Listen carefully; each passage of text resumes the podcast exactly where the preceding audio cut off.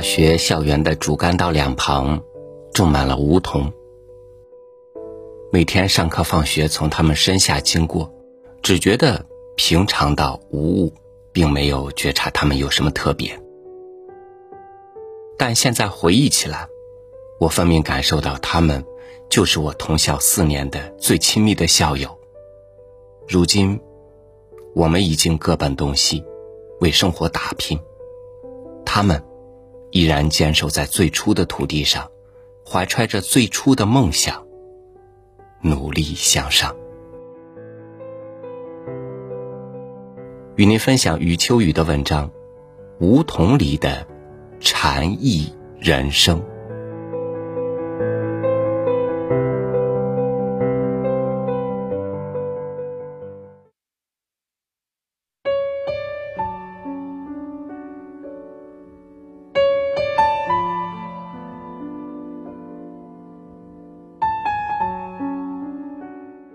梧桐就在我们住的那幢楼的前面，在花圃和草地的中央，在曲径通幽的那个拐弯口，整日整夜的与我们对视。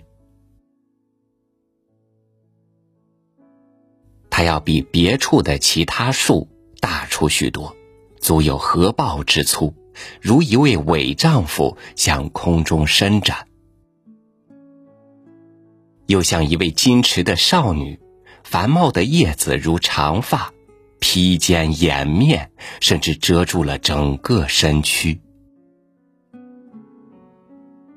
我猜想，当初他的身边定然有许多的树苗和他并肩成长，后来或许因为环境规划需要被砍伐了，或许就是他本身的素质好，顽强的坚持下来。他从从容容的走过岁月的风雨，高大起来了。闲来临窗读树，已成为我生活的一部分了。某日，母亲从北方来信，寒潮来了，注意保暖御寒。入夜便加了一床被子。果然，夜半有呼风笑雨，紧扣窗棂。我从寒梦里惊醒，听到那冷雨滴落空阶，如原始的打击乐。于是无眠，想起家信，想起母亲说起的家谱，想起外祖父风雨如晦的际遇。外祖父。是地方上知名的教育家，一生两袖清风献给桑梓教育事业，放弃了几次外聘高就的机会。然而，在那史无前例的岁月里，他不愿屈从于非人的折磨，在一个冷雨的冬夜，饮恨自尽。我无缘见到他老人家，只是从小舅家读到一张黑色镜框里肃然的面容。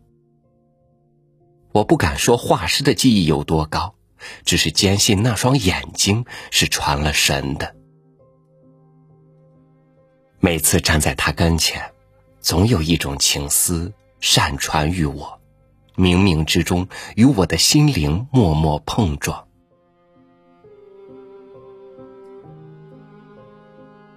浮想联翩，半以风雨大作，了无睡意。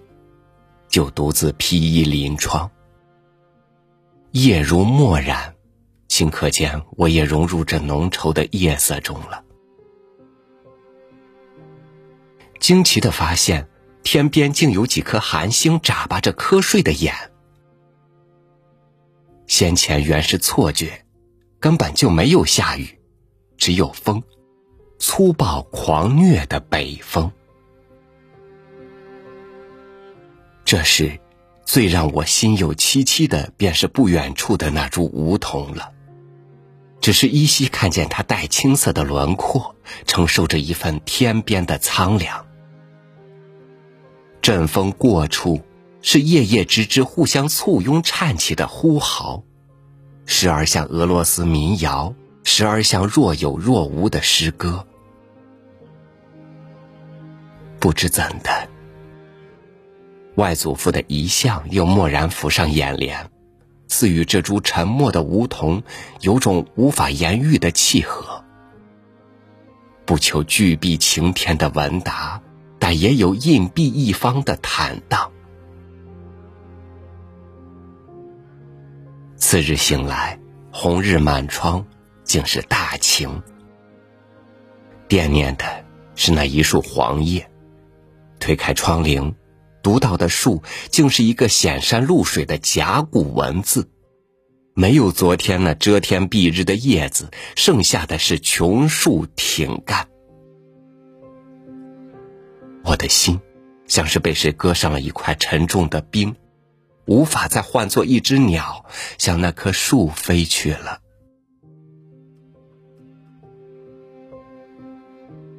这一夜的风啊，就凋零了满树的生命，而风又奈你其何？坠落的终要坠落，无需挽留。你还有一身傲骨，与春天之前的整个冬季抗争。于是，我读懂了梧桐的落寞，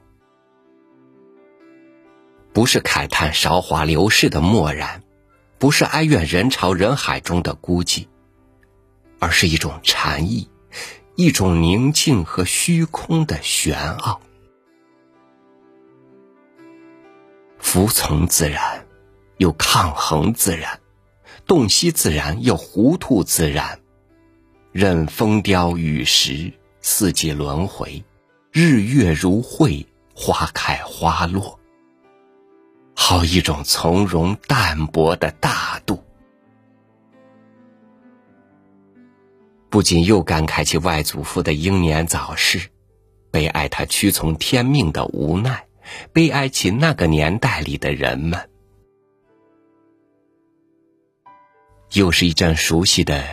树叶婆娑的沙沙声响，亲切的叩击着耳骨。俯目望去，一个红衣女孩雀跃在那黄叶覆盖的小径。那模样，似乎每一片叶子都在为她青春的步履伴奏。一卷旧书上，我的窗台上铺进一阙蓬松的阳光。洒在案前，昨夜未曾合上的一卷旧书上。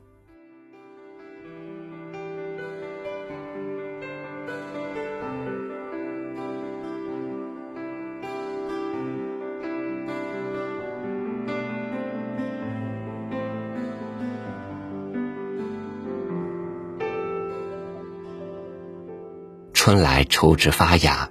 夏至绿伞蔽日，秋天舍却一身荣光，冬天顶风冒雪，孕育新的繁华。只要有一颗坚定的心，任四季多变，都是你生命的给养。从容且坚定，或许就是生命不息的禅意。